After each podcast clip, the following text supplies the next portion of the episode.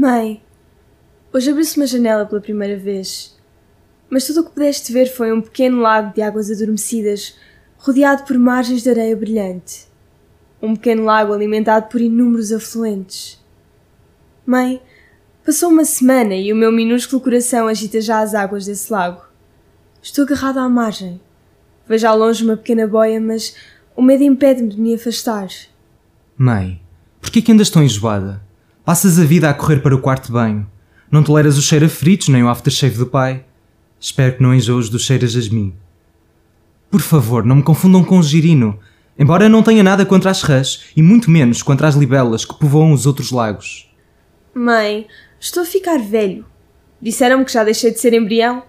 Mediram uma espessura da nuca e eu aproveitei para realizar algumas pequenas acrobacias. Hoje fiquei finalmente a saber que tinha ventrículos, pulmões, estômago e uma série de coisas mais, incluindo uns grandes lábios que quase pareciam bolsas escrotais. E eu que pensava que aquilo que tinha entre as pernas era uma rosa. Mãe, por que é que o meu coração bate tão acelerado? Por mais que tente, não consigo sincronizá-lo com o teu. Mãe, só conheço a cor do crepúsculo. Estou morto por conhecer as outras cores do arco-íris. Mãe, hoje surpreendi-te quando te olhavas nua ao espelho, as mãos sobre o pubis segurando a barriga enorme. Mãe, às vezes os dias são um pouco monótonos, de forma que entretive a fazer nós com o cordão umbilical.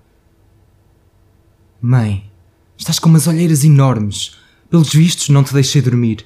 Passei a noite toda a deambular pelos recantos mais sinuosos do teu útero, a ver se descobria alguma água marinha. Mãe, podias ter colocado alguns peixinhos no líquido amniótico. Já agora um beta e alguns escalares. E por que não alguns núfares? Mãe, apetecia-me uma bebida diferente que não a minha dose diária de urina. Mãe, esta noite tive um pesadelo horrível. Sonhei que tinham cortado os mamilos com uma lâmina de bisturi. Mãe, apetecia-me chorar, mas é difícil chorar assim, debaixo d'água. Mãe, o que está a acontecer?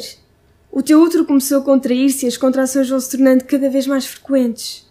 Mãe, o que é que eu fiz para me expulsares desta maneira? Mãe, a distância entre mim e ti não se mede em centímetros, mas em lilazes.